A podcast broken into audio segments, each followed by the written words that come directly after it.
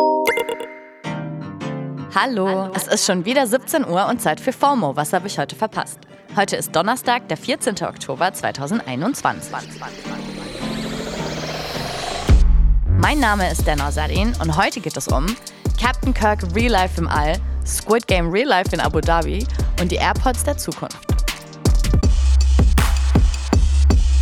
Hi, I'm Daniel, founder of Pretty Litter. Did you know cats tend to hide symptoms of sickness and pain? I learned this the hard way after losing my cat, Gingy. So I created Pretty Litter, a health monitoring litter that helps detect early signs of illness by changing colors, saving you money and potentially your cat's life. Pretty Litter is veterinarian developed, and it's the easiest way to keep tabs on your fur baby's health right at home. Go to prettylitter.com and use code SPOTIFY for 20% off your first order and a free cat toy. Terms and conditions apply. See site for details. Also diese News fand ich irgendwie richtig cute und wholesome, als ich sie heute Morgen gelesen habe. William Shatner, also Captain Kirk aus Star Trek, ist jetzt das erste Mal in seinem Leben wirklich ins All geflogen. Als Captain der Raumschiff Enterprise, wie die Serie auf Deutsch hieß, ist er virtuell ja schon jahrelang durch die unendlichen Weiten des Alls geflogen und hat neue Galaxien erkundet. Star Trek ist halt bis heute krasser Teil der Popkultur und William Shatner für viele Leute ein absoluter Sci-Fi-Held. Und deswegen war die Freude und Begeisterung um seinen Flug auch so mega groß auf den Socials. William Shatner war der meistgegoogelte Begriff heute Morgen und der Flug wurde natürlich auch live gestreamt. Auf den Videos dazu kann man einen sehr gerührten Shatner aus der Raumkapsel aussteigen sehen. I'm so filled with emotion about what just happened. I uh, just, it's extraordinary. Der mittlerweile 90-Jährige ist damit jetzt auch der älteste Mensch, der je im All war. Mit 107 Kilometern über der Erde ist er knapp über die 100 Kilometer Grenze zum Weltall in die Schwerelosigkeit geflogen, bevor es mit großem Fallschirm wieder zurück in Mutter Erde gegangen ist. Geflogen ist er übrigens mit Jeff Bezos Raumfahrtfirma Blue Ocean, für die das der zweite bemannte Flug nach Bezos eigenem Flug im Juli war. Shatner musste im Gegensatz zu den anderen Passagieren des Flugs übrigens nicht für sein Ticket bezahlen. Seine Teilnahme ist aber halt auch einfach die beste Promo für Blue Ocean gerade, das muss man schon sagen. Also ich weiß ja nicht, ob das, was in Abu Dhabi gerade gemacht wurde, eigentlich auch unter Promo für Squid Game fällt. Die ersten Real-Life Squid Games wurden dann nämlich veranstaltet. Und bevor ihr jetzt denkt, was ich direkt gedacht habe, nein, den Part mit dem Leute erschießen haben sie weggelassen. Die Meldung darüber vor dem Event ging einfach mega krass ab. Also gefühlt jedes Lifestyle, Popkultur und sonst was mag hatte dazu zumindest einen kurzen Bericht drin. Aber am Tag der Spiele gestern war richtig Totenstille online. Ich dachte halt erst, die Spiele haben gar nicht stattgefunden, weil das hat echt nicht zusammengefasst mit dem Hype, der davor kreiert wurde. Und nachdem in der Redaktion erstmal richtig Deep Dive gemacht wurde, ist klar geworden, das Event war einfach mega langweilig. Das wollte keiner dokumentieren.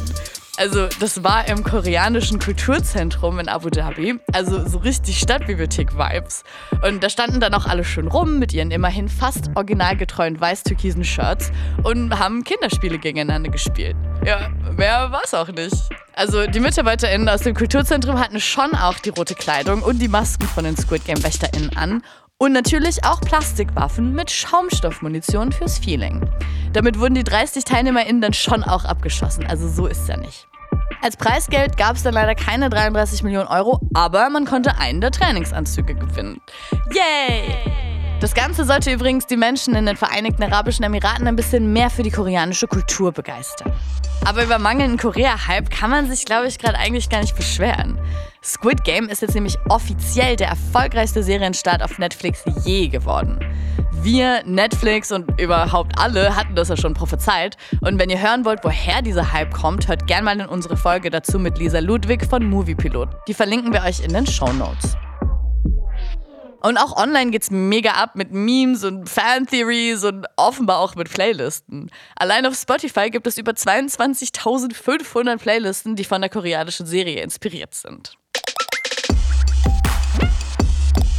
Ich würde ja vorschlagen, dass ihr euch die auf den neuen AirPods anhört. Die sollen nämlich bald richtig viel können.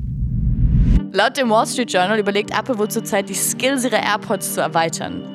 Man soll dann nicht einfach nur Musik mit ihnen hören können, sondern könnte sie zum Beispiel auch als Art Hörgerät benutzen. Oder die Körpertemperatur messen oder die Körperhaltung checken lassen. Sie schreiben außerdem, dass Apple generell versucht, mehr ins Thema Healthcare einzusteigen. Sie sollen gerade auch an einem iPhone arbeiten, was zum Beispiel Angstzustände und Depressionen erkennen kann. Das geht, indem der Gesichtsausdruck, die Sprache, die Herzfrequenz und das Schlafverhalten der NutzerInnen vom Handy analysiert werden. Oder auch die Geschwindigkeit des Tippens, die Häufigkeit von Tippfehlern und die Themen, worüber sie schreiben. Also schon irgendwie creepy, aber eventuell auch hilfreich. Ich weiß es noch nicht. Wann und ob das alles tatsächlich auf den Markt kommt, weiß man wohl auch noch nicht. Aber wir halten euch natürlich auf dem Laufenden. Und auch sobald es ein Update zum Attentat in Norwegen gibt, lassen wir euch das wissen. Ihr habt wahrscheinlich alle mitbekommen, dass in Norwegen gestern Nacht fünf Menschen mit Pfeil und Bogen getötet wurden.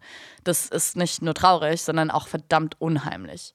Der Täter wurde gefasst und er soll auch mit der Polizei kooperieren wollen. Aber zu Redaktionsschluss gibt es nur Vermutungen und noch keine offizielle Bestätigung seiner Motive. Wir werden das weiter verfolgen und sind in Gedanken bei den Angehörigen in Kongsberg. Das war's für heute mit FOMO und wir hören uns morgen wieder hier auf Spotify. FOMO ist eine Produktion von Spotify Studios in Zusammenarbeit mit ACB Stories.